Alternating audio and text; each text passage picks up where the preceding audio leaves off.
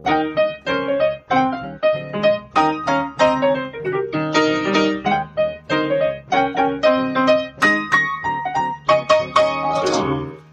herzlich willkommen zu Folge 17 vom Was denkst du denn Podcast. Ich bin Nora Hespers. Und ich bin Rita Molzberger. Ihr hört uns in einem bisschen anderen Surrounding als sonst, denn wir sitzen äh, bei Rita im Hof sozusagen oder im äh, Vor Vorhof.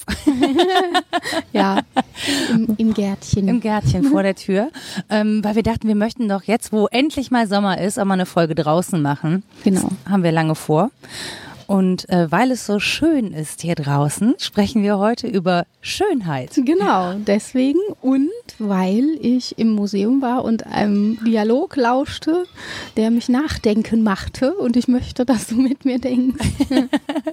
was denkst du denn? Ja, ja. was denkst du denn, habe ich mich gefragt, was die Nora wohl denkt, wenn ich das erzähle. Was war denn das für ein Dialog? Also, da standen zwei Menschen vor einem Kunstwerk und einer dieser Menschen fand es furchtbar und der andere toll. Und dann wurden sie sich nicht einig, zum einen über die Sache und zum anderen aber darüber, ob man jetzt darüber streiten könne oder nicht.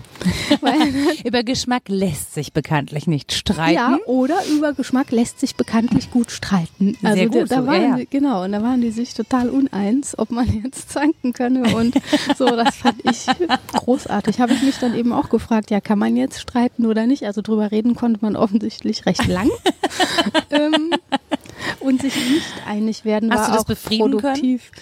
Ja, das war ja nicht mein Anliegen. War nicht mein Anliegen, das zu befrieden. Ich habe nur konsumiert und mich gefreut und selbst weitergedacht und mich wirklich gefragt, kann man jetzt darüber streiten? Könnte ich jemanden davon überzeugen, dass das Ding jetzt aber doch schön ist, obwohl der das hässlich findet?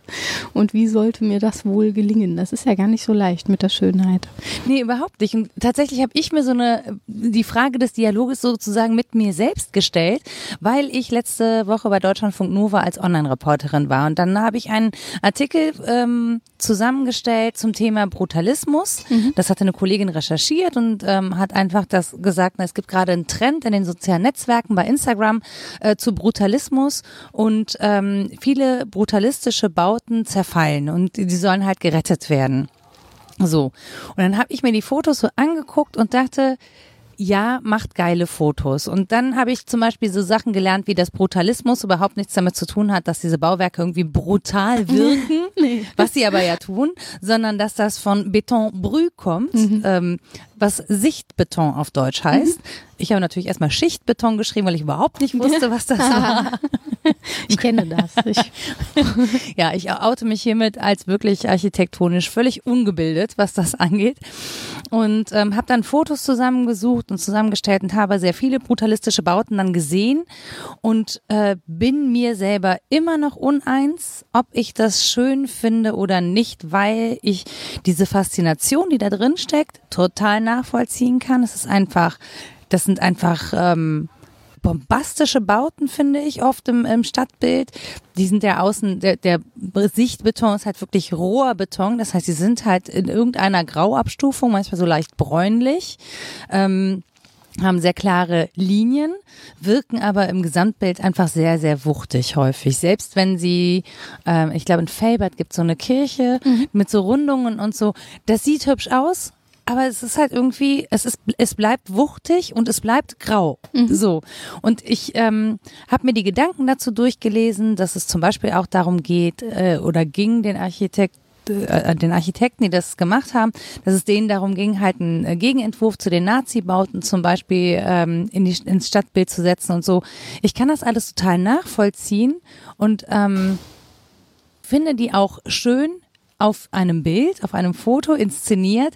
Aber wenn ich gegenüber so etwas wohnen müsste und ich hätte es ständig vor Augen, ähm, wäre das mit der Schönheit halt irgendwie, also ich glaube, ich hätte nicht jeden Tag einen Blick für diese mhm. Schönheit und ich finde Beton und Grau einfach kalt. Ich mhm. empfinde das als kalt, muss ich ja, dazu sagen. Das ist bei Sichtbeton ja eine der Qualitäten, wenn der sehr fein ist, dass er tatsächlich warm wird, wenn man dran fasst. Also es, es sieht aus wie Garage, fühlt sich aber anders mhm. an und das Raumgefühl ist auch anders von drinnen als das von außen drauf schauen. Aber ähm, war das am Ende dieser Überlegungen und nachdem du recherchiert hattest, irgendwie schöner für dich? Nee, es war nachvollziehbarer. Mhm, okay. Aber es, ist, es, bleibt, es bleibt total faszinierend. Also es ist schon so, dass mich diese Architektur total in ihren Bann zieht. Mhm. Ähm, aber ich hätte zum Beispiel nicht, äh, wie mein, mein Vermieter, der Architekt ist, der hat halt mal in so einem brutalistischen Bau gelebt und fand das fantastisch. Ich glaube, das würde mir nicht einfallen. Mhm. Ja, ja, über Geschmack lässt sich ja streiten oder? Nein, als ich ihm, als ich ihm von meinen Entdeckungen erzählt habe, hat er das natürlich milde belächelt, weil ja. es natürlich ganz niedlich ist, wenn plötzlich die Vermieterin, äh, die Mieterin kommt und äh, ich habe das mit diesem Brutalismus mal entdeckt und lalala und er sich so denkt so, ja, ich habe das studiert. Aber es ist doch schön, dass sich jemand ihm anschließt. Ja, aber äh, meine Sichtweise ist natürlich die der un ungebildeten ja, Konsumentin aber, sozusagen. Mal ehrlich, dem muss natürlich sowohl ein Gebäude als auch ein Objekt ähm, standhalten. Das mhm. ist ja nicht auch bei, beim Kunstschönen, das ist ja eine spezielle Form des schönen Kunst. Vielleicht reden wir da auch erst später drüber oder Architektur, angewandte Kunst im Prinzip, ähm, muss das Ding sich ja äh, jedem darbieten, jedem Blick, dem des Laien, dem des Kindes, dem des älteren Menschen, äh, dem Menschen aus einer ganz anderen Kultur, der die Zusammenhänge nicht kennt oder auch einem Feinschmecker, der das alles schon recherchiert hat und super darüber Bescheid weiß.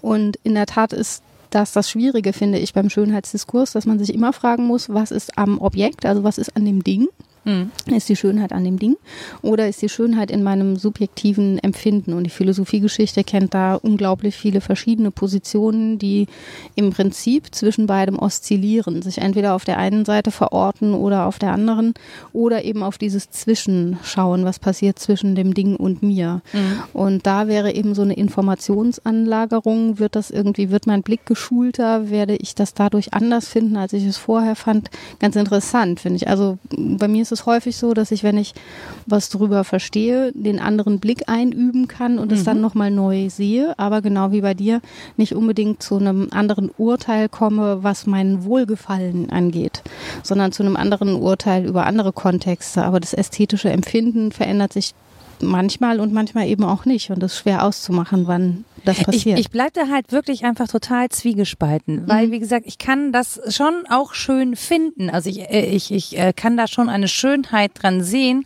Nur, und das, das habe ich mich dann auch gefragt, wo setzt man eigentlich, also wenn man jetzt Schönheit definieren wollen würde, ja. könnte man, glaube ich, am ehesten, wenn man was Allgemeingültiges möchte Schönheit über das persönliche Empfinden definieren, weil bei jedem, der was, also wenn man etwas schön findet, ne, oder sich an etwas erfreut, sei es mit Blicken oder hörend oder was auch mhm. immer, dann weckt das ja positive Gefühle in einem. Und das ist ja unabhängig davon, was man da schön findet, ist es ja, würde ich behaupten, für jeden ähm, nicht unbedingt gleich, ne, aber es ist schon von jeder hat ein Gefühl zu Schönheit. Also ja. jeder kann sagen, wenn ich etwas Schönes sehe, dann, äh, dann freue ich mich, dann möchte ich das vielleicht besitzen oder betrachten, längere Zeit damit verbringen oder was auch immer. Aber äh, Schönheit an sich, das Gefühl, was du dazu hast, glaube ich, das kann jeder beschreiben. Mhm. Ja, da ist man natürlich auch Kind der Moderne, dass man das so sehr ähm, am eigenen Empfinden festmacht äh, und auch am Individuum. Das ist nicht selbstverständlich. Man kann die Dinge schon anders sehen. Also wir können es halt schlecht, weil wir ja, man kann schon, wenn man will. Mhm.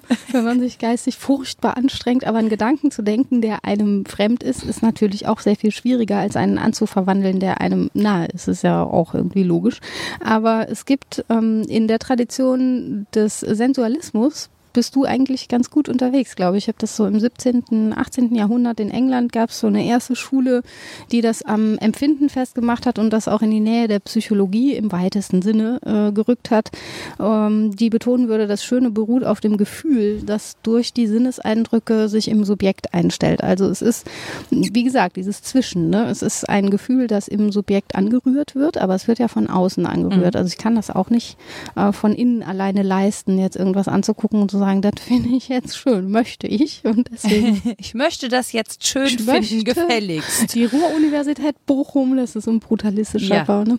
Und es verschattet. Verschattung ist auch ein äh, ja. schönes Wort.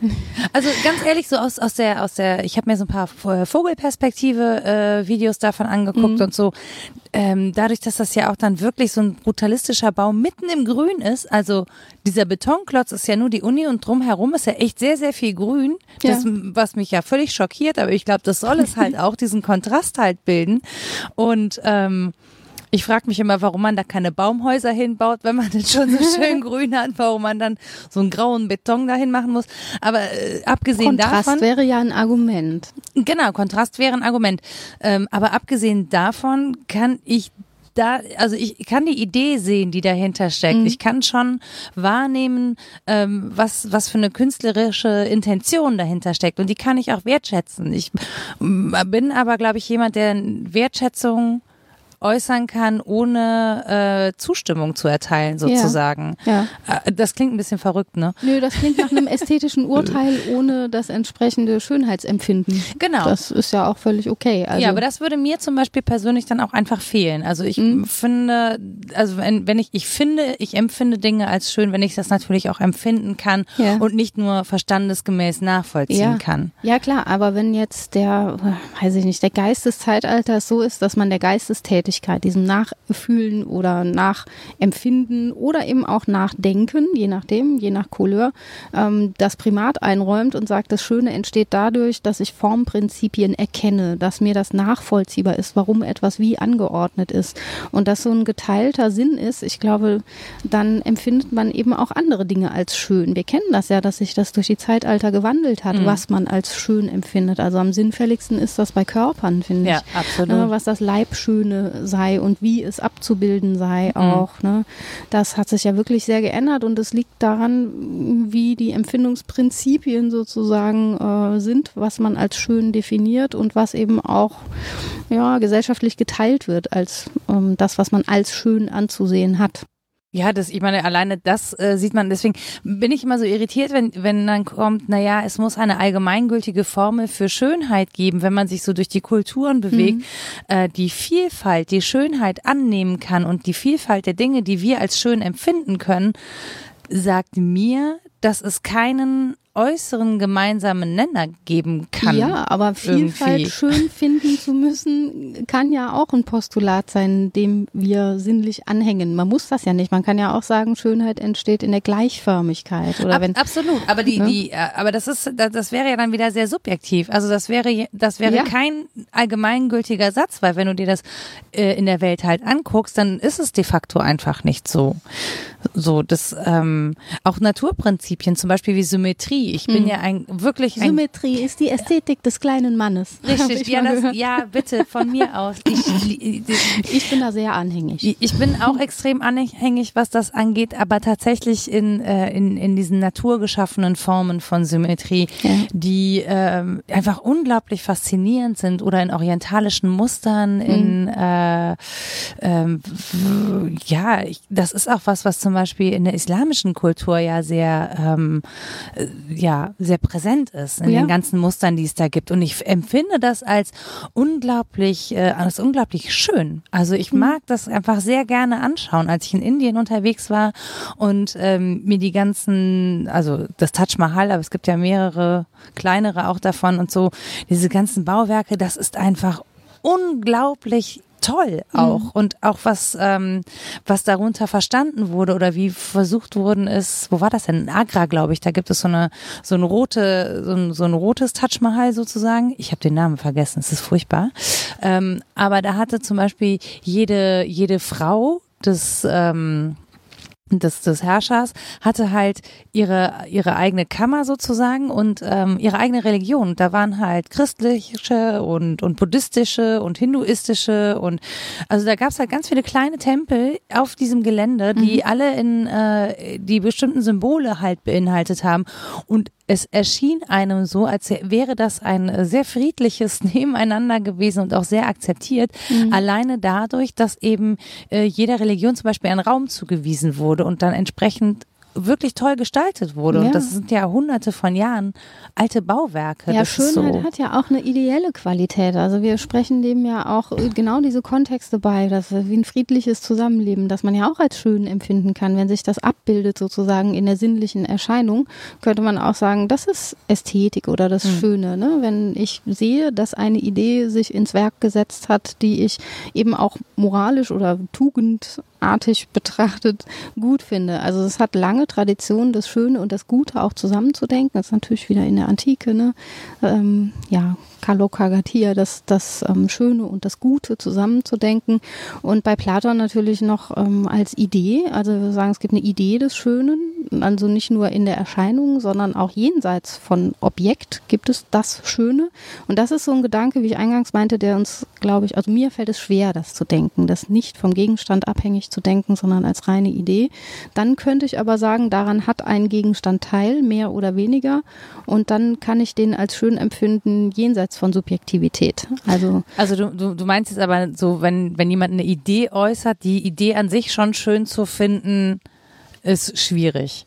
Nee, ich müsste die eben unabhängig von ihrer Erscheinungsform denken und wäre nicht darauf angewiesen, dass ein Subjekt das nachvollzieht, sondern das gibt es, egal ob Subjekte das empfinden oder nicht. Also es wäre gar nicht so ein Zwischen zwischen dem Subjekt, das empfindet und dem Ding, sondern vor allen Dingen das Ding, das schön ist, an sich schön ist. Und diese Suche danach, die hat ja nicht aufgehört. Das ist ja genau das, was du eben sagtest, dass man auch immer noch nach den Formprinzipien sucht, wie Gesichter einem schön empfinden oder was universell als schön Das ist- gelten ja, kann das oder so. stimmt. Da, ja, ich denke dann immer, ja, viel Erfolg, ne? Ja, Mal aber sehen, auch da, auch da gibt es ja, auch da gibt es ja immer, ähm, ne, also wenn man diese diese Formeln zugrunde legt, was vor allen Dingen im europäischen Raum muss man dazu ja immer sagen, diese Ja. Schönheitsforschung bezieht sich ja wirklich sehr auf diesen europäischen Raum. Nach meinem Empfinden, muss ich wieder sagen, weil ich in diesem Raum natürlich nun mal lebe. Ähm, aber dass zum Beispiel dann Schönheitschirurgen hingehen und sagen, naja, das sind die Proportionen, die jetzt hier total als schön gelten, haben wir über alle Kulturen drüber gelegt. Ich Und mach mal einen goldenen Schnitt. ich mache mal einen goldenen Schnitt mitten in ihr Gesicht. Ja. Nein. Aber dass man da zum Beispiel besonders äh, symmetrisch zu sein hat.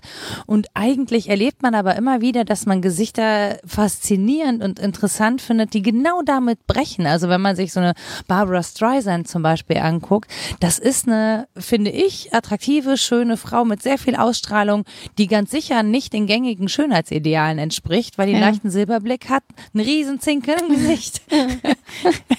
Aber Ja. die ist halt, trotz allem äh, würde ich jetzt nicht sagen, meine Güte, das ist aber ein hässlich Gerät. Das wäre auch recht unverschämt, mal sagen.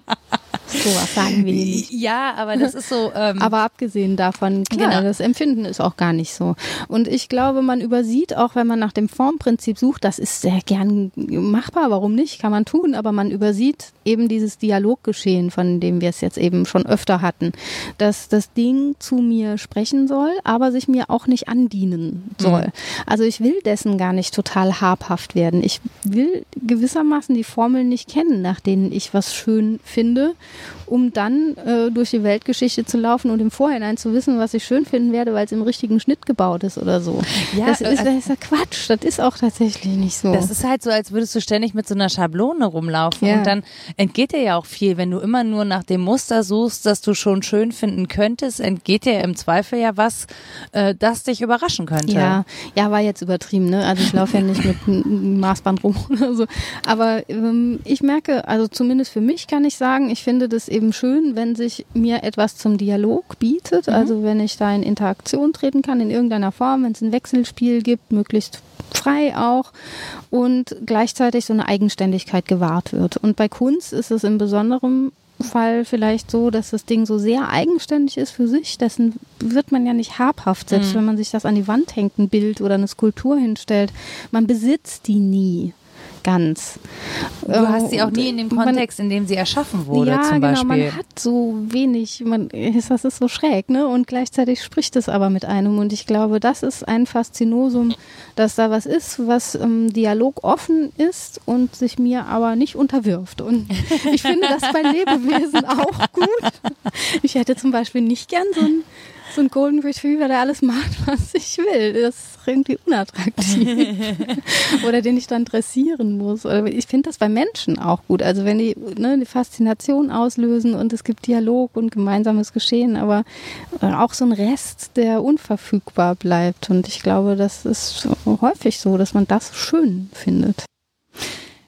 Ja, ich, ich überlege halt, ich überlege halt gerade, ähm, also A, denke ich die ganze Zeit darüber nach, was das eigentlich für ein Bild war, vor dem sich äh, die zwei Menschen unterhalten haben, ob das schön ist oder das nicht. Das muss man jetzt rekonstruieren lassen, was sich Menschen darunter vorstellen, worüber man streiten könnte. Ja, irgendwie äh, finde ich das ganz spannend und dann denke ich aber auch immer wieder zum Beispiel an so Sachen wie, äh, wie die Fettklötze von Boys. Mhm. Ja, so. Ähm, ja, moderne Kunst ist ein äh, ganz spezieller Fall. Ja, und vor allen Dingen sind ja auch häufig, also ich finde auch Kunst mit Schönheit zu übersetzen, es wird dem ja auch gar nicht gerecht, nee, nee. weil es geht in der Kunst ja nun mal wirklich nicht darum, gefällig zu sein und schön zu sein. Ja, wobei also ich auch, das eben schön finden kann, wenn es ungefällig ist. Das ist ja so ein Freischwimmen auch von diesen Prinzipien. Wir haben ja jetzt unterschiedliche Schulen mal so angerissen, die sich alle irgendwie darum verdient gemacht haben, das Schöne festzulegen und logischerweise kommt irgendwann eine Denktradition, die sagt, nee, es geht genau ums Freischwimmen davon, mhm. von festgelegten Prinzipien. Und gerade in der modernen Kunst ist es ja auch das Auflösen von Regelhaftigkeit und auch von, von Normen, die ähm, neue Spielräume erschaffen, also normativ unbegrenzt zu sein, frei spielen zu können. Bei Schiller fängt das an mit dem Spieltrieb. In, in den ästhetischen Briefen äh, spricht er von Formtrieb und Stofftrieb, also das Geistige und das eher Materielle, was dann zusammen gebunden wird im Spieltrieb. Also alles, was sich dazwischen bewegt, ist eben sehr frei, äh, wobei das bei ihm auch noch gebunden ist an ästhetische Lehre. Der hat Kant gelesen und so, so mittelgut verstanden, sagen die ExpertInnen. naja, aber moderne Kunst ähm, hat sich eben in besonderer Weise frei gemacht und da darf man ja auch alles. Also diese Diskussion, ob Satire alles darf, ob Kunst alles mhm. darf, kommt, glaube ich, genau daher, dass dieses Freischwimmen passiert ist und dann kann man natürlich sagen, schön ist es besonders da, wo es besonders frei ist. Ja, äh, was, was ich ja sehr spannend finde, ist ja die äh, Rückeroberung des äh, öffentlichen Raumes von ja. Kunst. Ähm, wenn ich mir Street Art angucke. Ich und super. ich finde das gro also ich finde das wirklich total großartig. Ich finde mhm. toll, dass ich eben nicht in geschlossene Räume treten muss, um mich mit äh, Kunstwerken zu befassen. Wobei das auch wieder eine sehr spezielle Art und Weise von Kunst ist. Ich finde, im öffentlichen Raum ist Kunst häufig viel politischer aktuell also es kann auch rein aktuell sein, dass es so ist, aber mhm. das ist schon das, was am, am äh, stärksten Aufmerksamkeit zieht. Und ich finde, sie ist aber auch wieder ähm, sehr greifbar. Also sie ist eben nicht modern, nicht irgendwie unverständlich oder es ist nicht, dass man sich jetzt auseinander, sondern sie liefert mir zumindest Figuren, die ich wiedererkennen kann. Die können mal fantastisch sein, in neue Zusammenhänge gesetzt oder was auch immer, aber ich kann grundsätzlich erstmal Figuren erkennen. Ja, ich finde sie auch häufig spielerisch tatsächlich. Ja, also ich habe, da habe ich zum Beispiel große Lust dran, wenn es mit Kindlicher, dem, ne? Ja, wenn ja. es mit dem Bestehenden was macht, also wenn es gar nicht frei agiert in einem leeren Raum, sondern die Gegebenheiten aufnimmt. Architektur tut das ja auch zuweilen mhm. und manchmal eben nicht. Ne? So eine Hauswand gibt ja auch den Rahmen vor, sozusagen. Ja, ne? genau. Ne? Also die, die Größe. zum Beispiel sprechen zu mir nicht, weil sie überall gleich sind, weil sie so kontextfrei sind. Das ist eine super Idee, aber ich weiß genau, die Fenster werden in einer Fabrik weltweit hergestellt und dann stellt man halt so einen Geary-Bau irgendwo hin. Und ich denke, boah, weil ich mag das lieber, wenn der Kontext aufgenommen wird. Ja. Und Street Art tut ja genau das. Ja. Also nimmt den aktuellen Diskurs auf und aber auch die materiellen Gegebenheiten und fängt mit denen was an. Und da habe ich auch große Freude dran, ja. Ja, zumal Street Art ja auch wirklich ähm, selbst da äh, hingebracht wird, wo eigentlich Zerstörung herrscht. Ne? Mhm. Ne? Also es gibt ja sehr viele Projekte, die Street Art genau dahin bringen, wo Menschen eben nicht privilegiert sind, keinen Zugang zu Kunst haben, äh, wo, wo viel Zerstörung ist. Ähm, und da finde ich, ist ähm, hat Kunst gerade einen unglaublich großen, einen unglaublich großen Wert und eine unglaublich große äh, Kraft, also es, äh, als Statement sozusagen. Ja, eigentlich ist es komisch, dass man sagen muss, Menschen, die keinen Zugang zu Kunst haben, wer sollte das sein? Eigentlich finde ich das so kontraintuitiv, dass Menschen keinen Zugang zur Kunst also Nee, zur ich mein, ich- institutionalisierten Genau, Kunst. richtig, ne? das meine ich Die damit. hat sich, ne? Also genau, die halt hat sich so abgeschottet und ist ja gewissermaßen auch ein Marker für Klassenzugehörigkeit, was man jetzt schön Ja. findet. Wenn du den Brutalismus immer noch nicht schön findest, dann bist du aber ganz schön doof. So. Ja, ja. Frag mal deine Vermieter. Ich habe das ja aber auch so gar nicht gesagt. Nein, nein, klar. Ich differenziere das ja aus. Ist ich ja so ein meine. Beispiel, Ja, ne? wenn man sagt, wenn du jetzt den rührenden Hirsch schön findest, dann bist du ja offensichtlich irgendwie Da falsch unterwegs. Oder du siehst es ironisch. Ne? Ich sehe das grundsätzlich auch ironisch. Okay. So, dass das so ein Marker ist für Klassenzugehörigkeit, ist an sich schon eine, eine Fehlform, würde Adorno sagen, oder eine, eine, ja, eine Form von Halbbildung, wenn man das benutzt. Aber äh, davon abgesehen finde ich, dass ähm, Zugang zu Kunst oder etwas ins Werk zu setzen, kreativ, haben, glaube ich, alle Menschen, genauso wie sie ja Zugang zum Naturschönen haben oder eine Resonanz. Was heißt alle? Weiß ich nicht. Mag zwei, drei geben, für die das nicht gilt. Aber so einen Sinn für Naturschönheit und auch für das Kunstschöne oder eben nicht Schöne, das für was, was mich fasziniert, was zu mir spricht, haben wirklich viele Menschen, denke ich. Und dass ähm, man Kunst zutraut, das sozusagen zu demokratisieren und wieder so Genau. in die Massen zu tragen, Ja. das ist eine schöne Bewegung. Genau, und das, das finde ich, das, das, ähm, das macht diese Kunst oder das macht Street Art. Also es geht jetzt nicht darum, irgendwie ein Gra- Graffiti-Tag irgendwo hinzumachen. Nee, genau. Was auch ein Statement sein kann, was war es, glaube ich, Oz in äh, Hamburg. Mhm. Der Typ, der hat überall, das ist halt Kult, irgendwie kann sich sowas auch zum Kult auswachsen. Da stecken ja auch tolle Geschichten hinter, Ja. äh, muss man sagen. Ne? Und ähm, Man kann es ja mit Sprühkreide machen, dann wäscht es sich nach 15 Jahren wieder weg und dann kann man gutes Gewissen haben. Ach, ich weiß, ich weiß gar nicht, ob man ein gutes oder schlechtes Gewissen haben muss. Aber ähm, mein Kontakt zu Street Art zum Beispiel ist ja die Künstlerin Pau, die äh, hier in Köln ja auch einiges gemalt hat. Und ähm, deren Geschichte verfolge ich halt so ein bisschen. Und ich finde zum Beispiel unglaublich faszinierend, was sie mit Kunst macht in äh, Südamerika. Die war jetzt zuletzt in Patagonien und hat da eine komplett weiße Kirche, komplett bunt gemalt. Also in wirklich ganz kräftigen, leuchtenden Farben steht diese Kirche da mitten im Nirgendwo von Patagonien. Und ähm, das sieht erstmal total fröhlich und friedlich aus. Und ähm, wenn sie dann aber erzählt, was für Probleme da herrschen, ähm, dass es zum Beispiel Sachen wie Femicide da gibt, also dass Frauen umgebracht werden, äh, weil es einen besonders krassen Machismo gibt und dass, ähm, dass Frauen da eigentlich sehr, sehr gefährlich leben, sehr unterprivilegiert, sehr ähm, in ganz ja, in, in irgendwie Machtverhältnissen, die einfach unglaublich ungesund sind für die komplette Gesellschaft, ähm, bekomme ich interessanterweise über ihre Kunst, die ja eigentlich sehr kraftvoll und energievoll ist, plötzlich einen Einblick in eine Welt, weil ich mich damit beschäftige, weil ich da mal hingucke, weil mein Blick dahin gelenkt wird, ähm, die auch sehr viel Brutales hat. Und ich finde es äh, als Künstlerin sehr mutig, sich dahin, also dahin zu gehen, sich zu positionieren, aber das versuchen zu machen, ohne dass man da jetzt mit dem moralischen Zeigefinger hingeht, sondern sich das ansieht, betrachtet und versucht etwas zu ändern, indem man ähm, Menschen befähigt, sozusagen ähm, ihre Fähigkeiten zu entdecken. Ja. Also sie hat halt ne, Mädchen da mitmalen lassen und so. Und das finde ich irgendwie auch eine, eine tolle Art, wenn sich Kunst wirklich äh, nicht nur in den Raum begibt als äh, optisch, sondern eben auch in Person. Ja, auch hier die ganze Varianz. Ne? Also das ist natürlich toll, wenn jemand da ein richtiges Anliegen hat und dann seine Ausdrucksform dafür benutzt, darauf hinzuweisen. Aber es gibt ja auch Formen, mit Wirklichkeit umzugehen, die völlig ähm, frei von diesen äußeren Zwecken sind und sich ausdrücken erstmal. Also Künstlerinnen und Künstler, die irgendwas schaffen und sagen, ja, wobei sie selber nicht wollte, irgendwie raus. Ähm, und ja, dann eben nicht einen Zweck damit verfolgen oder so. Also das ist ganz spannend, dass es diese Zwischensphären gibt, dass es die ganze Bandbreite gibt. Also Variation finde ich äh, wirklich großartig und faszinierend, aber auch diese ja, Zwischenräume von Zweck und Zwecklosigkeit. Denn eigentlich sagt man ja, also Ästhetik traditionell Jetzt hat er einen Roller endlich angekriegt, hat Yay. Stunden versucht, hat Fahr, das eben. Weit weg. So. Es ist keine Ape, ich kann das sagen. Wo war ich? Bei der Zwecklosigkeit. Richtig. Ja. Genau. Also interesseloses Wohlgefallen ist also ein Schlagwort noch.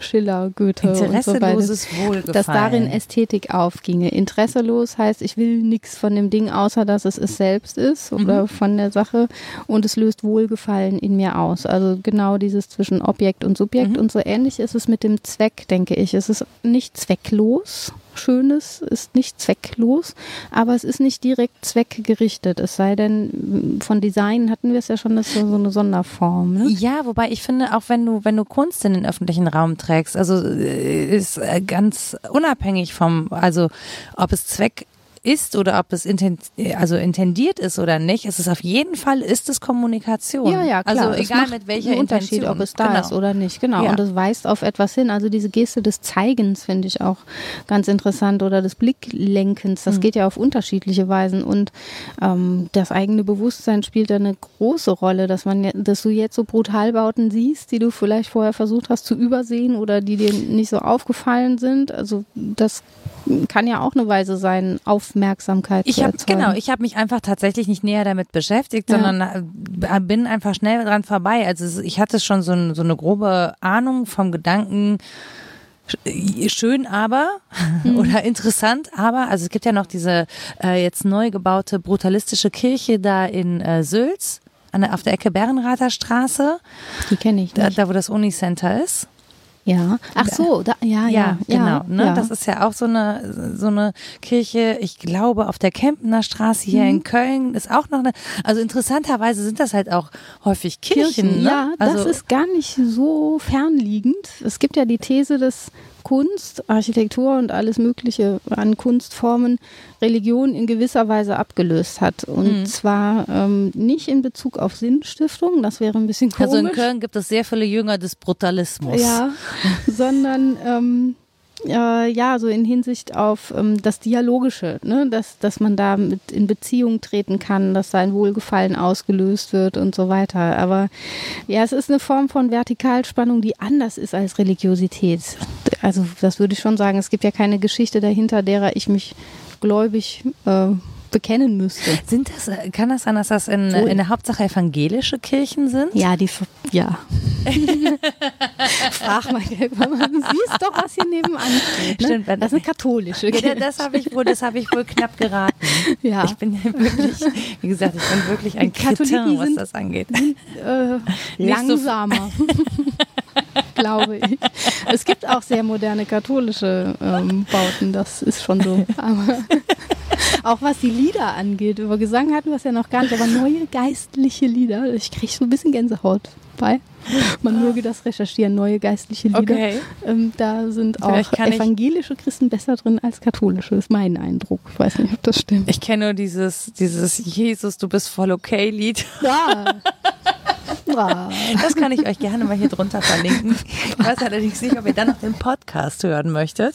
Ähm, Über Hässlichkeit haben wir ja auch noch gar nicht gesprochen. ja, ist auch die Frage, ne, ob das jetzt wirklich der Kontrast ist äh, Mhm. zur Schönheit. Also ist Hässlichkeit wirklich Kontrast Vom zur Begriff her, Schönheit? ja. Ne? Aber ich.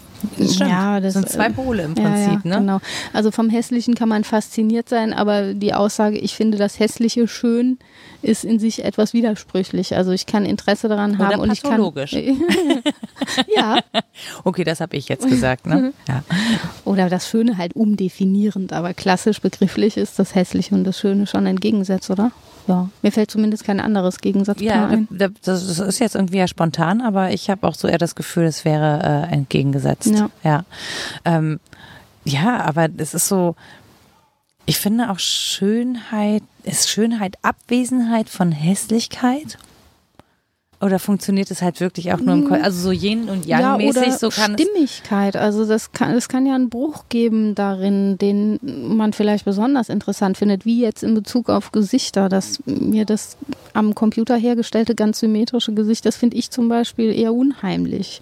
Wenn ich mir die angucke, habe ich so ein Gefühl von nicht heimelig. Mit dem werde ich nicht warm. Das ist so ein, weiß ich nicht. Das ist auch auch nicht schön, ne? Du machst ja noch weniger Sachen als die anderen Gesichter. Ja, genau. Ja. Das ist so statisch und spricht gar nicht zu mir und dann, dann ist es maskenhaft, dann krieg ich Schiss. So. Aber es kann ja sein, dass so kleine wie soll man sagen, Abweichungen oder kleine Hässlichkeiten in das Gesamtbild eingetragen sind und es dann schön machen. Also es wäre ja auch würde eine mich Figur. tatsächlich mal, jetzt haben wir ja gerade Gamescom in äh, Köln, wenn der Podcast rauskommt, ist sie vorbei. Aber das würde Jetzt mich. Hm? frage ich mich, wo der Gedanke herkommt. Jetzt, Mit ja, Masken? Oder? Mit, genau, wegen, wegen der Masken, Maskenhaftigkeit. Und ich frage mich gerade, ob Künstler, die eben äh, diese 3D-Modelle herstellen oder auch diese, ähm, diese Figuren erschaffen, ob die nach Symmetrie gehen oder ob die absichtlich zum Beispiel versuchen, Asymmetrie in diese Gesichter reinzubringen, damit die natürlicher wirken. Weil das Also, wäre ja. jetzt für mich der logische Schluss sozusagen, absichtlich dafür zu sorgen, dass diese Gesichter weniger symmetrisch sind, damit sie dadurch natürlicher wirken. Könnte gut sein, dass man das so macht, ja. Ich glaube, klassisch ist, dass, ähm, dass das das Hässliche ist und der Bösewicht. Ne? Früher so das Phantom der Oper Mhm. äh, artig. Das ist- auch nur halb hässlich. Und vielleicht, ja, genau, die eine Hälfte ist ganz schön geworden. und ähm, ja, könnte sein, dass man den Trend sozusagen aufgenommen und überwunden hat. Also das zu identifizieren und zu sagen, da wo eine Abweichung ist, das ist das Böse und das Hässliche, das ist ja auch sehr einfach, ne? Mhm.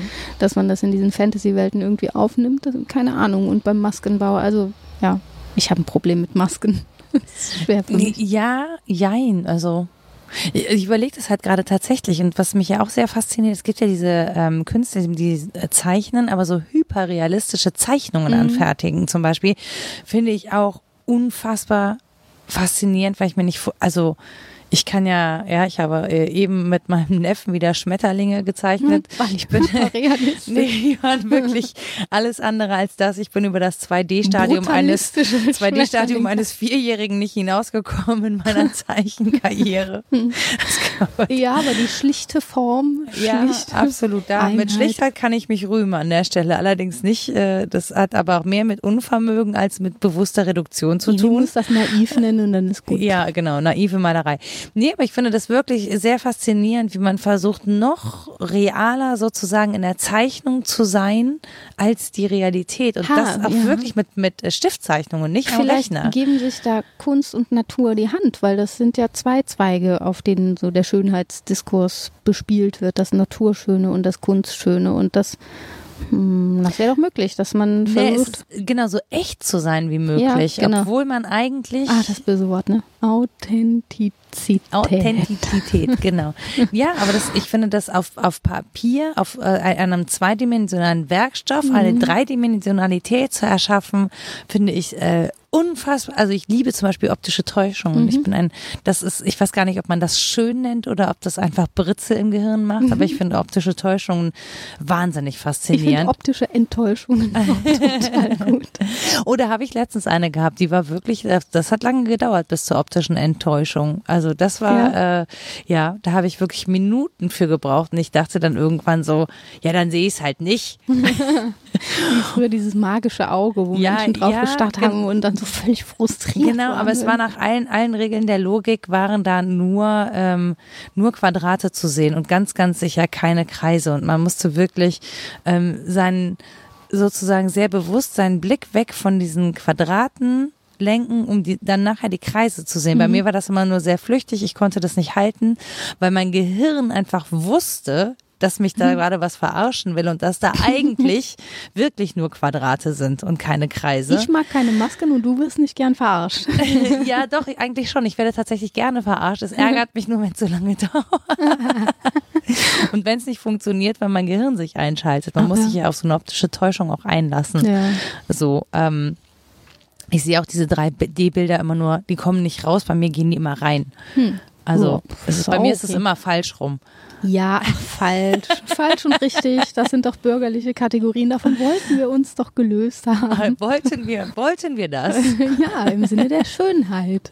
Ja, aber auch das sind so, da finde ich den, das hat ja nichts mehr, also da ist das Bild an sich ja nicht schön, zum Beispiel bei diesen 3D-Dingern. Das ist Nee, ja einfach die Erfahrung Zeug. ist da schön. Genau, und da ist Mhm. wirklich die Erfahrung schön. Das finde ich auch, das ist so ein Beispiel dafür, dass es sich sehr vom Objekt löst. Das Objekt soll das nur herstellen. Das soll nur meinen äh, Prozess oder mein, ja, gar nicht denken, ne? mein Empfinden, mein Wahrnehmen beeinflussen und daran soll ich dann wohlgefallen haben, dass das geht. Aber es ist letztlich auch nur so ein Moment der Faszination über meine eigene Verdichtetheit meiner Sinnlichkeit. Also Mhm. es ist schon so, dass ich dann auch fasziniert bin, denke, uh, was für witzig, das Hirn und der Rest vom Körper. So, Super. Hirn ist witzig. Ja, meins ist sowieso lustig. Das macht gern Witze mit mir. Ja, mein, äh, mein, meins ver, ver, äh, verarscht mich, wollte ich. Jetzt werde ich schon wieder so ausschweifen. Nee, ähm, ja, aber das ist so, ich, ich hatte gerade noch den Gedanken, wir sind ja gerade sehr optisch unterwegs Ja. mit Schönheit, ne? Also so, ähm, wenn wir Dinge hören, die wir schön, also ich überlege Mhm. gerade, ob das Gehörte, um, um es schön zu finden, ist ja sehr flüchtig häufig. Ja, das ähm, Also das Optische können wir genau das Optische besser auch festhalten. manches. Also eine Theateraufführung zum Beispiel sieht man ja so nie wieder, es sei denn, sie ist irgendwie gebannt auf ein anderes Material und dann ist es auch nicht mehr dasselbe. Genau, aber da, Also da spielt dieses- ja auch alles zusammen. Ne? Also Ja. es ist ja so eine Gesamt. Aber auch das Flüchtige in der Betrachtung eines feststehenden, äh, entweder der Natur oder, was Mhm. heißt feststehend in Bezug auf Zeit, da wollte ich sowieso auch noch drauf äh, hinaus, ähm, dass Zeit ja so ein Faktor ist. Ähm, natürlich ist die Sinnlichkeit Vielgestalt und das sinnliche Empfinden des Schönen kann alles Mögliche sein, also äh, Gerüche vor allen Dingen. Es gibt so schöne. Gerüche. Ja. Und Hatten, hatten wir nicht gesagt, dass wir Gerüche bäh finden? Nein, du, du hast gesagt, das ist Anwesenheit. Nein, das haben wir jetzt auch Ja, nicht ja, gesagt. natürlich nicht. Aber ja, die, ich finde echt alles, woran man verweilen mag, wovon man äh, mehr mag. Das ist Manchmal ist ja auch schön, wenn es schnell vorbei ist, ne? Ja, aber dann ist nicht schön. Wenn willst, dass schnell vorbei ist, Doch, dann ist danach es ist meistens dann nicht schön. schön. Danach ist schön, ja genau. Dann freust du dich schon drauf.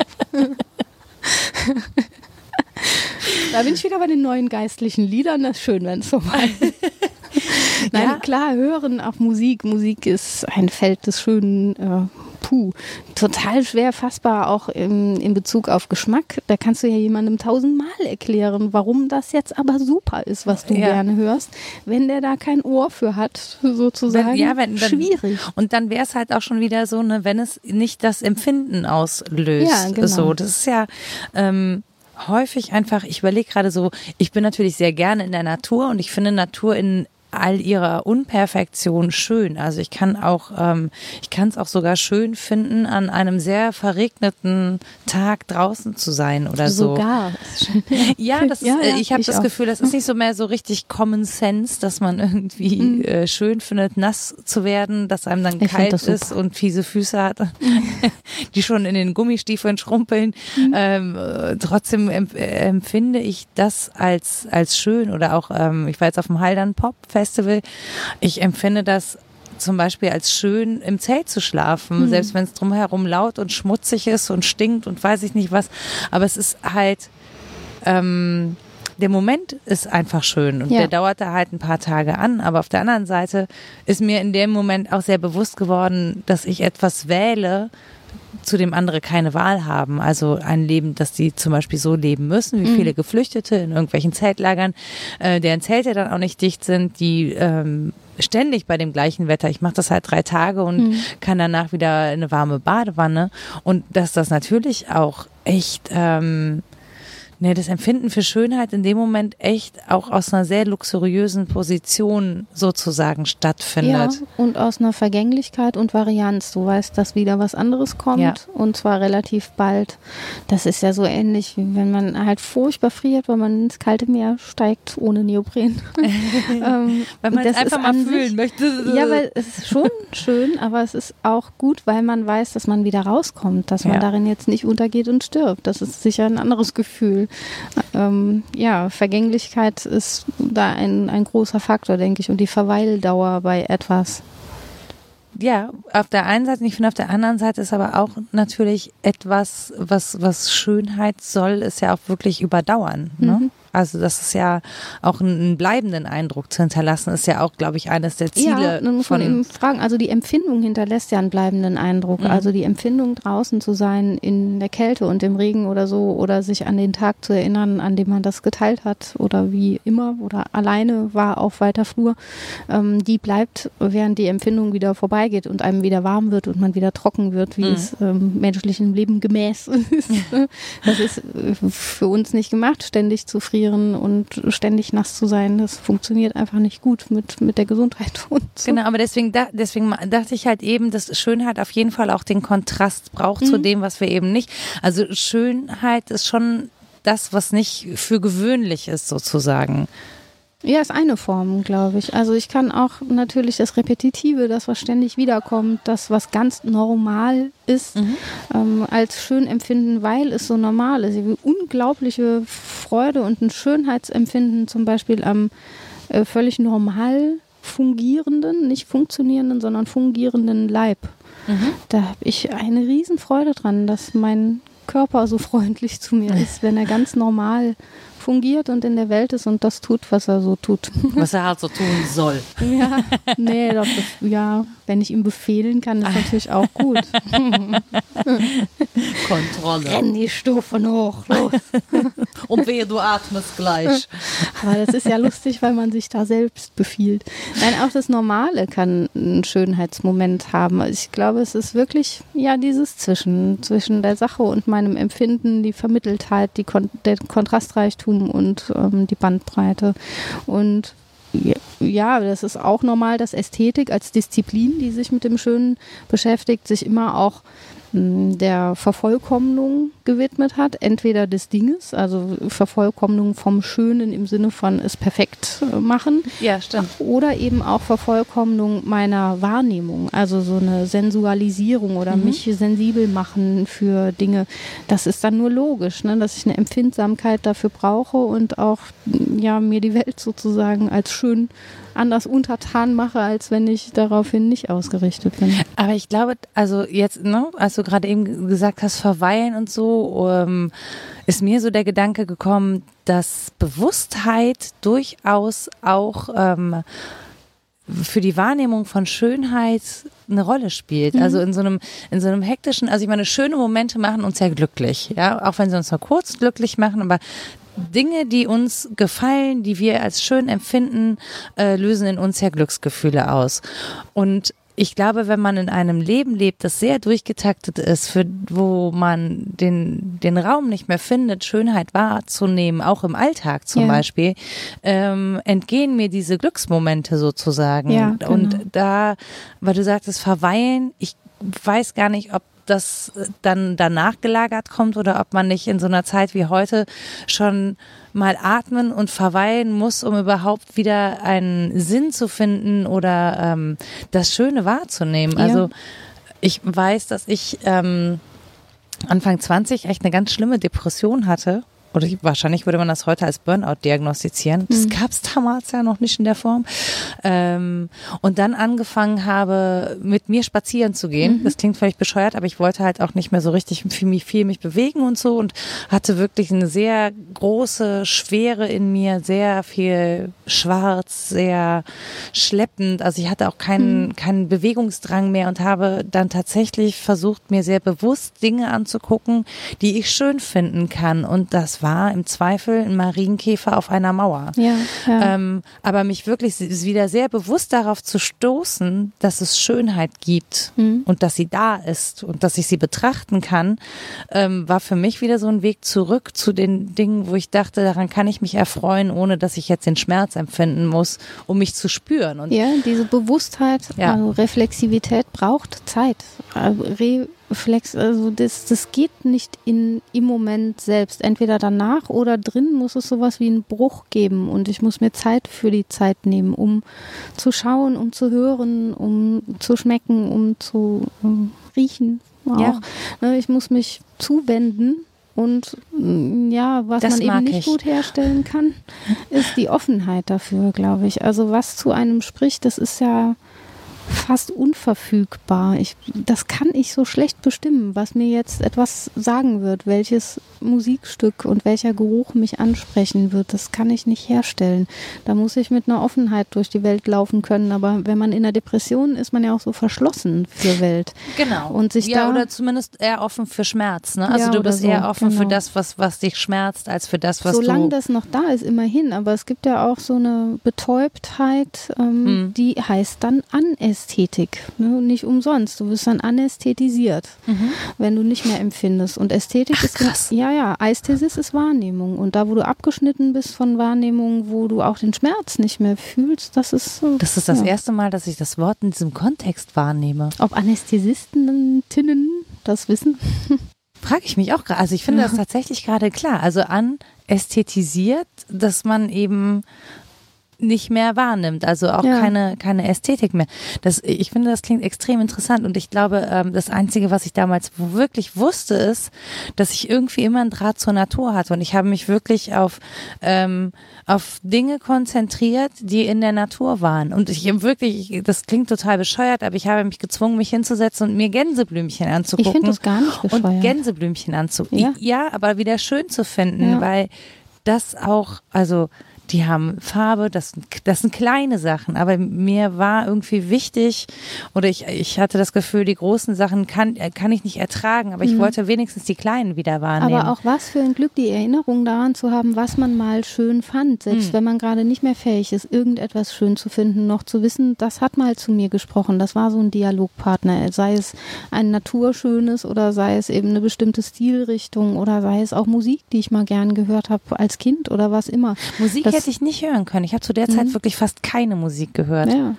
Ist so. ja auch sehr viel. Das ist sehr direkt. Also über Musik gibt es sehr viele Studien, die sich insbesondere mit der Direktheit befassen. Mhm. Weil wir, der optische Sinn ist im gewissen Sinne distanzierter, weil da immer was zwischen mir und dem, dem Objekt ist. Also da ist relativ viel Fläche dazwischen und ich kenne das an so Tagen, wo mir Welt zu viel wird, trage ich eine Fensterglasbrille, damit ich, das ist richtig bescheuert, ich weiß, aber dann ist da ein Fenster zur Welt zwischen mir und den Dingen und der optische Sinn, den kann man ganz gut distanzieren, aber das Hören ganz schlecht. Man kann ja auch die Ohren nicht verschließen, mhm. während ich die Augen schließen kann. Und das kann ich gut verstehen, dass das einem zu viel wird. Manchmal ist es ja auch so, dass das, was glücklich macht, dass alles so schön ist, so, so schön, dass man es auch nicht aushalten kann, fast nicht aushalten kann. Das stimmt, auch das äh, stimmt, das gibt es auch. Hab, ich bin aber, ich bin in der glücklichen Situation, dass ich gerade alles schön, schön finden kann und äh, dass mich Dinge erreichen und so. Also, ja. ähm, äh, aber das, das war tatsächlich echt ein äh, wichtiger Schritt und das ist, das, ich glaube, es hat schon was auch mit Schönheit und Schönfinden und Glücksmomente finden zu tun. ich kenne die Erfahrung auch und danach kann man auch das andere wieder wertschätzen. Wenn das genau. mal so abwesend war, weiß man auch, wie ähm, der Lebenshunger verloren gehen kann. Ja, und aber deswegen ist mir zum Beispiel immer total wichtig, wieder zurück zur Natur zu kommen mhm. oder zurück in die Natur zu kommen. Ähm, und äh, ich verliere immer wieder dieses Zugewandt, deswegen mag ich dieses sich zuwenden. Das mhm. ist schon auch eine Anstrengung. Also gerade ja. da war das eine sehr bewusste Anstrengung. Das war so ein, ich hatte die Willenskraft schon noch, das haben ja auch nicht alle. Das ist ja auch nicht jedem gegeben, dass man diese Willenskraft hat, sich trotz allem da noch wenigstens irgendwo hinzuwenden oder mhm. zuzuwenden. Ähm, deswegen finde ich das so ein, es ist wirklich eine sehr bewusste Handlung, sich dem Schönen zuzuwenden. Und es tut einfach es tut einfach gut. Also jetzt ganz unabhängig davon, äh, was das ist und ähm, ob das jetzt mit Kunst zu tun hat oder mit, mit was auch immer, ähm, aber sich bewusst zu werden, diese schönen Dinge, schönen Momente, schönen Erlebnisse, was auch immer einen an Schönheit rührt, äh, zuzulassen und auch sich zu suchen im Alltag, ja. ähm, sorgt meines Erachtens maßgeblich dafür, Zufriedenheit zum Beispiel zu empfinden. Ja, das, du hast Rühren gesagt, das ist schön. Ja. ja, was einen anrührt und was man auch selbst berühren mag oder wo man Berührung fühlt, ähm, das ist wahnsinnig faszinierend und das ist ein Statement in der Leistungsgesellschaft zu sagen, ich nehme diesen Moment der Distanz äh, und gebe zu, dass Schönheit für mich ein wichtiges Kriterium ist, dass ich ja ein glückliches Leben mit Zuwendung zu Schönem führen will, heißt nämlich auch, ich entziehe mich anderen Diskursen für den Moment. Mhm. Ich kann dann nichts schaffen, wenn ich nee. da sitze und den Baum betrachte. Dann kann ich jetzt mal eben nichts schaffen. Das ist Stimmt, so. in dem Moment ist es halt einfach ein, äh, ein Konsumieren. Ja, und es entzieht sich aber auch ähm, der möglichen Verriegelung. Ich finde das immer so absurd, wenn man Manager ein Wochenende dann in der Natur aussetzt, so ein Survival-Training. Das ist ja nur mehr desselben. Es ist genau das Gleiche. Ja, das ist ja, keine auch Naturerfahrung. Leistung. Nee. Oder auch zu sagen, jetzt, also es mag schon sein, wenn man jemanden eine Stunde mal alleine auf die Bank setzt und sagt, so, jetzt musst du da sitzen und gucken, kann man hoffen, dass sich was einstellt. Herstellen kann man das halt nicht. Mhm. Ne? Und ob es da eine Offenheit gibt und eine Zugewandtheit und ob da Berührung stattfindet, ist nicht planbar. Und das Mhm. ist ein Riesenluxus. Ja, absolut. Schön. Schön. Schön finde ich das. Schön. Nee, aber ich bin, bin gerade schon wieder so, ich kann jetzt gerade nicht so richtig weitersprechen, weil in meinem Kopf immer noch dieses Anästhetisieren sozusagen. Anästhesie. Ich finde das völlig faszinierend, dass es da eine Wortverwandtheit gibt in Mhm. etwas, äh, das für mich bisher nur im OP-Saal stattgefunden hat. Naja, da So. gehört es halt auch hin. Ne? Da will man die sinnliche Wahrnehmung ja ausschalten, damit der Schmerz nicht gefühlt wird. Da gehört es auch hin. Ja. Ja, es gehört irgendwie schon, ja. Ja, ja, auf jeden Fall. Aber dass das äh, genau das ist, was sozusagen einem fehlt, wenn man eben zum Beispiel in Depressionen Ja. abgleitet und so. Das ähm, finde ich gerade eine völlig für mich bahnbrechende Erkenntnis. Also äh, Vielleicht teilen wir die mit vielen. Das wäre doch gut. das, ich fände das toll. Also ich fände das schön und würde mich auch ähm, wie immer sehr freuen, wenn ihr uns äh, auf dieses Gespräch über Schönheit, das irgendwo ganz anders geendet ist, und dennoch bei der Schönheit geblieben ist. Das muss man mal ganz klar so Ja. sagen. Ähm, wenn ihr darauf Rückmeldungen habt, äh, dann schickt uns doch bitte äh, entweder eine E-Mail an nora etwas denkst du denn.de oder an rita etwas denkst du denn.de oder ihr twittert uns an wddd Podcast oder ihr pinnt uns irgendwas auf unsere Facebook-Seite und äh, wenn ihr dazu noch Sachen lesen wollt, die die Rita für euch alle schon mal vorsondiert hat, dann äh, sagt die Rita euch jetzt, wo ihr das machen könnt. Ja, ich habe ein bisschen in der Philosophiegeschichte hausiert, äh, wie ich das gerne tue und bin dem, glaube ich, sprechend nicht gerecht geworden, aber das könnt ihr ja dann lesen tun. Zum Beispiel Plotin, die Aeneaden ähm, oder Platon, Symposion. Vor allen Dingen die Absätze 209 bis 212. Dann lohnt tatsächlich der Blick äh, zu Schiller, auch wenn das vielleicht für viele irgendwie äh, Schule und mag man nicht lesen, aber das ist schon toll. Schiller, äh, Callias oder über die Schönheit und auch von Schiller über die ästhetische Erziehung des Menschen in einer Reihe von Briefen. Allein der Titel ist großartig. und dann gibt es den Klassiker, einen Klassiker der Ästhetik, eigentlich die Grundlage für ästhetisches Denken von Alexander Baumgart. Ähm, das heißt auch Ästhetik und ist erstmals übersetzt worden in den 90er Jahren. Das Original ist von 1705. Und da hat uns tatsächlich äh, die Batterie verlassen jetzt zum Schluss. Unschön. Hoppala. Wir haben, den, wir haben ein äh, Aufnahmegerät anästhetisiert. das ist dem Diskurs gefolgt. Deswegen sind wir ganz kurz äh, reingewechselt und äh, hängen jetzt an Ritas Rechner, um ein bisschen Strom zu haben. Ähm, warst du durch mit deiner Literaturliste? Ja, so ziemlich. Ich Okay. glaube, Baumgarten war das letzte und wie, man kann das ja auch jetzt netterweise nachlesen. Genau, ich äh, schreibe das auch nochmal hin in die Show Notes zu diesem Podcast. Und das war auch schon die überraschend beendete Folge zur Schönheit. Und äh, ich würde sagen, bis bald. Bis Tschüss. bald. Tschüss.